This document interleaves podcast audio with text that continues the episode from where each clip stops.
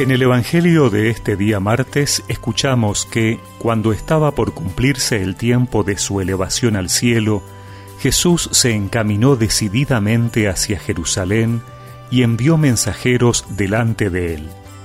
Ellos partieron y entraron en un pueblo de Samaria para prepararle alojamiento, pero no lo recibieron porque se dirigía a Jerusalén. Cuando sus discípulos Santiago y Juan vieron esto, le dijeron, Señor, ¿quieres que mandemos caer fuego del cielo para consumirlos? Pero él se dio vuelta y los reprendió, y se fueron a otro pueblo.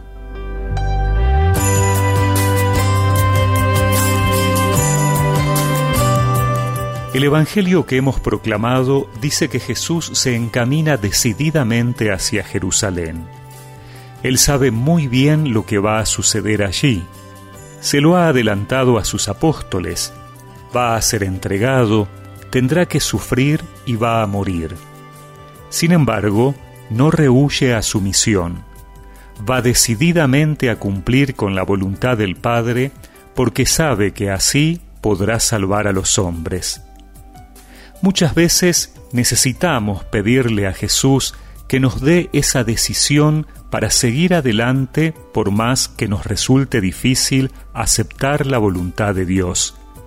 Por más que nos generen dudas y temores pensar que tendremos que atravesar situaciones difíciles, Jesús se encamina decididamente a Jerusalén porque también sabe que el Padre no lo abandonará y al final no será la cruz, sino la resurrección.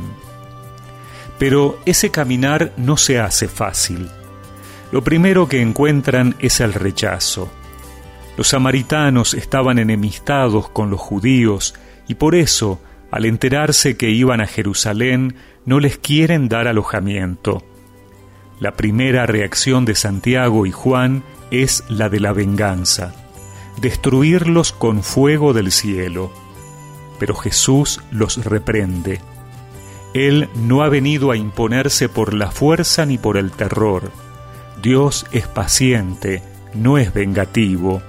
No es el estilo de Jesús y nunca debería ser el nuestro. La venganza solo conduce a más violencia. La venganza no repara el daño, sino que provoca otro mucho peor. Es muy bueno recordarlo siempre porque cuando nos decidimos seguir al Señor, hacer su voluntad, cuando buscamos que también otros lo dejen entrar en sus vidas, siempre vamos a encontrar puertas que se cierran.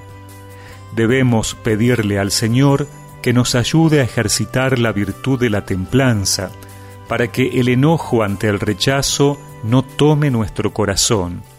En cambio, que podamos seguir caminando decididamente hacia nuestra Jerusalén. Todo en esta vida es un decidir si me voy contigo o me quedo aquí. Romperé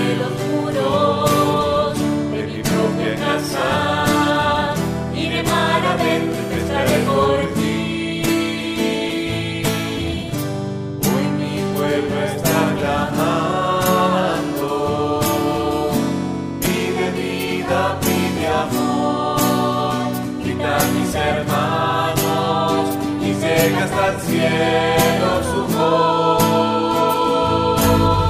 Todo en esta vida es un decidir si me voy contigo o me quedo allí.